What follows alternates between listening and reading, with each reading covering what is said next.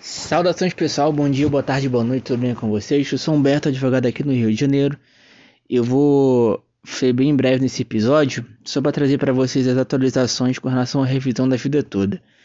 Bem, a revisão da vida toda, como vocês já devem ter estar cansados de saber, é uma revisão que busca incluir o salário de contribuição antes de 94 no cálculo de aposentadoria, que é a regra permanente da Lei 8.213, a regra editada com a Lei 91. Uma lei posterior alterou essa regra, criou uma regra de transição que alterou a regra permanente, mas é uma regra de transição. E a discussão da revisão da vida toda é justamente para saber se o que deve fazer. Aplica-se a regra de transição ou aplica-se a regra permanente, que em alguns casos é mais benéfica ou não. Bem, esse é o tema 1102 do STF.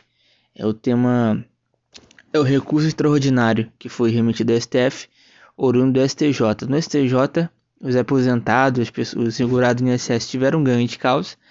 A causa foi favorável a ele, de modo que o STJ entendeu que é devido à inclusão dos salários antes de 94.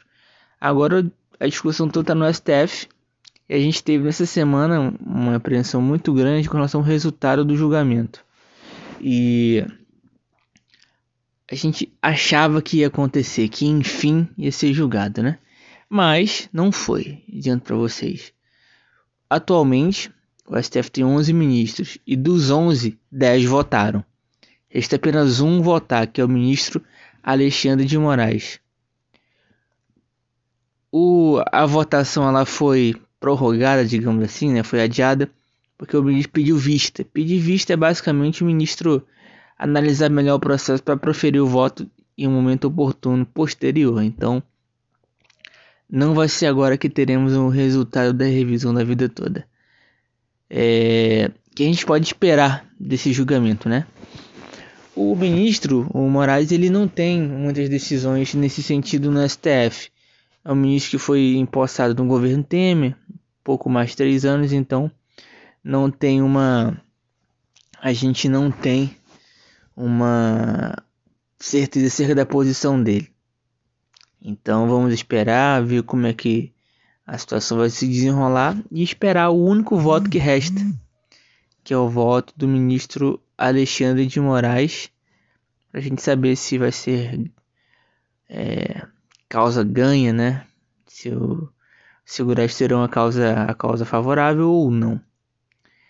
É isso, pessoal. Espero que vocês tenham gostado dessa atualização. Espero que vocês fiquem aqui mais vezes para a gente compartilhar mais informações com vocês.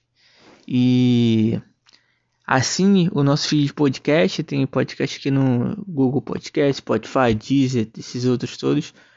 Assinem. E também temos um canal no YouTube agora, que é a DV Humberto Costa. Você pode procurar a gente lá que vai encontrar sempre posta informações sobre direito presidencial, trabalhista e do consumidor. Um abraço e até a próxima.